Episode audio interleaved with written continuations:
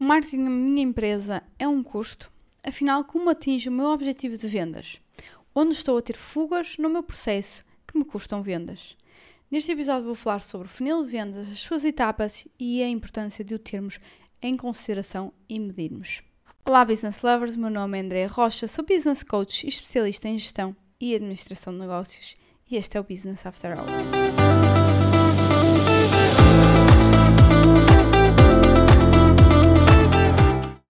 Então, então, como estão, business lovers? Como estão, meus caros ouvintes? Já se inscreveram na minha newsletter? É verdade, eu, eu começo como acaba o último episódio a falar disto, porque realmente eu acho que vai trazer muito valor assim que, que eu começo a, ir a partilhar conteúdo através da newsletter, conteúdo que não vai estar em mais lado nenhum, ofertas que não vão estar em mais lado nenhum. Então, uh, vão lá, andrearrocha.pt e logo no início vão encontrar lá as caixinhas onde diz uh, para colocar o, nome e o e-mail. E assim ficam inscritos na minha newsletter para novidades assim que ela aconteça. Pois, não tem data marcada. Isto também faz parte da estratégia. É surprise. Bom, então vamos pensar para o episódio 2. O episódio 2 está ligado aqui a vendas e marketing. Então, basicamente, nós temos duas grandes formas de angariar clientes: uh, por recomendação e por aquisição. Por recomendação, demora mais, não é controlável, não temos previsibilidade. Não é? Com aquisição, nós conseguimos quantificar, é previsível e uh, conseguimos ter uma, um processo mais ajustado àquilo que nós procuramos e aos nossos objetivos. Quando por aquisição existe um modelo que representa os estágios uh, até à compra. Qual é este modelo? O funil de vendas. O funil de vendas é o termo usado no marketing para descrever, uh, descrever potenciais estágios em que o comprador passa até efetuar a compra, representa todo o processo de um negócio, desde o momento da captação até à conversão final, além de representar também as etapas da jornada de compra do consumidor. O funil de vendas é chamado também porque adquire efetivamente a forma de um funil, o que quer dizer que teremos sempre mais suspeitos do que leads, não é? E menos vendas do que leads. Por isso é que adquire aquela forma de funil porque uh, a parte da conversão das vendas está cá em baixo, não é?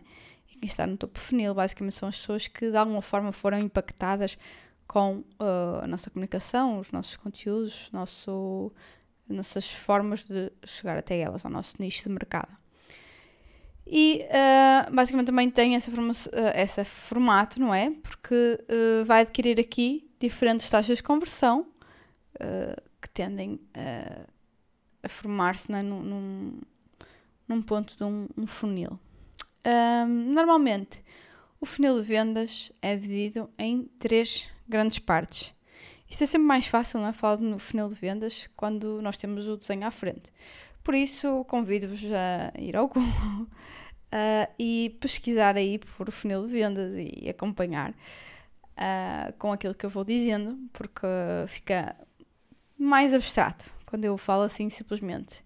Então, o funil de vendas é dividido por três grandes partes, basicamente topo, médio e fundo funil. A parte do topo e médio é basicamente trabalhada pelo marketing e médio e fundo do funil, uh, depois aqui há algumas nuances, é? algumas, uh, depende, não é assim tão claro, uh, falando assim de forma geral, onde é que começa a divisão. nessa parte médio e fundo é trabalhada pelas vendas. Uh, um, então, basicamente, como eu estava a dizer, inicialmente no topo funil é onde entra o marketing, não é? É o marketing que vai estabelecer a comunicação para o nosso nicho de mercado, né? que vai falar com os suspeitos que nos possam interessar uh, e que vai gerar uh, leads e nutrir essas leads ao longo do nosso funil. O marketing, então, na parte do topo funil, o que é que se vai concentrar? em uh, gerar atenção pelo nosso produto ou serviço, interesse, desejo e ação. Por outro lado, quando nós passamos para a parte de médio e fundo funil, temos a parte da conversão, do compromisso, da venda e recomendação. E aqui estamos a falar da parte que uh, é uh, gerida pelas vendas. E o que é que nós. Primeira conclusão que nós podemos tirar isto: marketing e vendas têm que trabalhar sempre em conjunto. Não faz sentido que seja de outra forma, não é? Porque uh, as ações têm que ser encadeadas, não é? Tem que haver um, um elo de ligação. Tem que haver comunicação entre ambas as partes. Uma não consegue, uh, ou melhor, o resultado final não pode ser ótimo se ambas não trabalharem em conjunto. Então, falando aqui um bocadinho de cada parte do funil. Topo funil, basicamente nós aqui estamos a falar de prospecção. É aqui que nós vamos efetuar uma comunicação com o nosso nicho de mercado, tal como já tinha falado. Uh, associado ao topo, ao topo funil, estamos a falar normalmente uh, de público ou tráfego frio.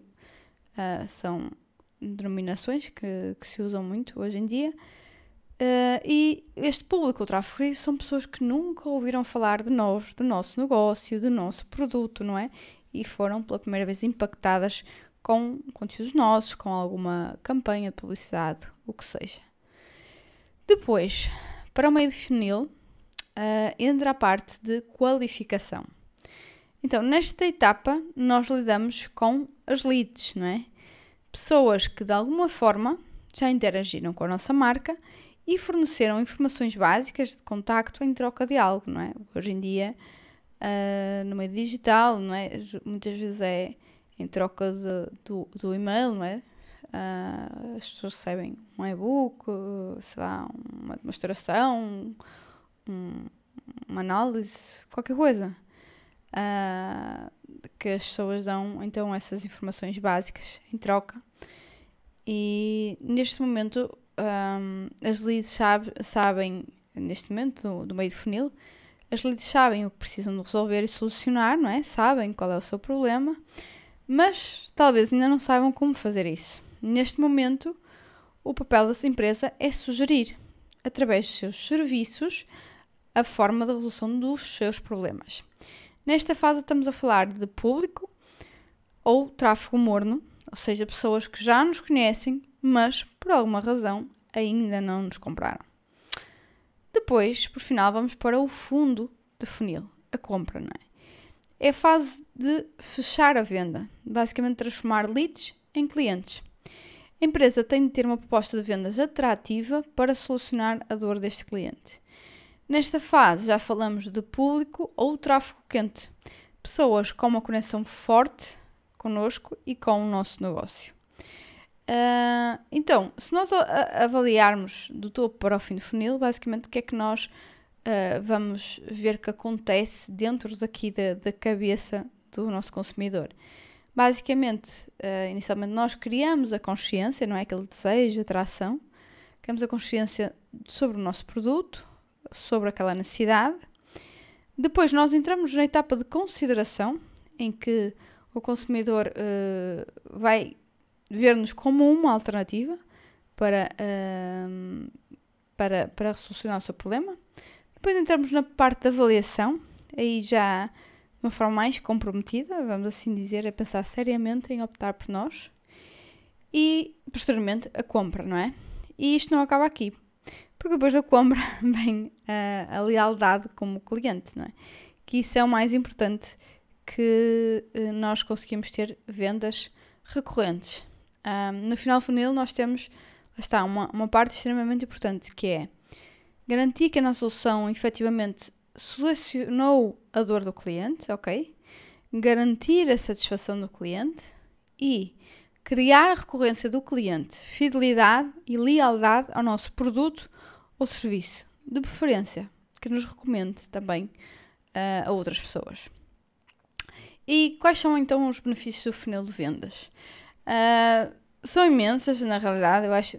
Não vejo é desvantagens de termos aqui um, funil de vendas e de o medirmos. Uh, mas vou colocar aqui uh, as quatro maiores que eu considero quatro maiores benefícios do funil de vendas. Então, o um é previsibilidade. Uh, com o funil de vendas tudo é medido. Nós podemos fazer interpolações ou extrapolações de resultados, saber quantos contactos tem que fazer para chegar a um X número de clientes, quantas leads tem que ter, é, é tudo medido, não é? Depois de ter algum histórico. Dois, nós passamos a ter um esforço focado. Ao termos acesso a todos estes dados, sabemos exatamente onde está o nosso gargalo. o nosso bottleneck aqui no processo de vendas, onde devemos colocar esforço, onde a nossa taxa de conversão é pior e por isso devemos começar por aí a resolver o problema. E muitas vezes, uh, se não temos isto esquematizado, nós podemos estar a resolver a coisa errada, não é? E por isso continuarmos a ter incrementos de melhoria muito baixos. 3. Mais produtividade. Fruto de termos um esforço focado e vocacionado a resolver o que realmente é importante, acabamos por ser mais produtivos. Gastar menos recursos porque um melhor diagnóstico do problema e por termos uma intervenção cirúrgica naquilo que tem que ser feito, acaba por gerar uh, menos despendo de recursos. 4. Melhoria dos resultados. Sem sombra de dúvidas que, mesmo que nada mais do que melhorias sejam feitas, o que é medido acaba por ser feito. Porque, porque se nós estabelecermos um número de contactos é, para, para aquele objetivo, é, é muito difícil que as coisas não aconteçam. Se nós medirmos as etapas funil, se for uma constante e se pedirmos por dados do número de contactos, de leads que os nossos comerciais estão um, a obter, pelo número de apresentação de propostas, asseguramos que os nossos procedimentos estão a ser feitos e que, uh, pela, pelo, pelo nosso histórico e pela matemática, nós uh, tendemos a, a, vender mais aquilo que seria feito do que se não tivéssemos o funil de venda. E tendemos a ir para a convergência ao nosso resultado, aquilo que nós uh, colocamos como, como objetivo de vendas. Né? Bom, em suma, o funil de vendas é uma máquina de vendas, não é?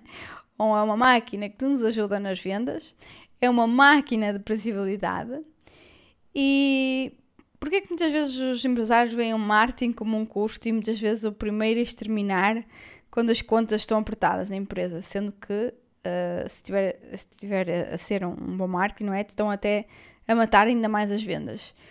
Porque eles não medem os resultados das suas ações de marketing, certo?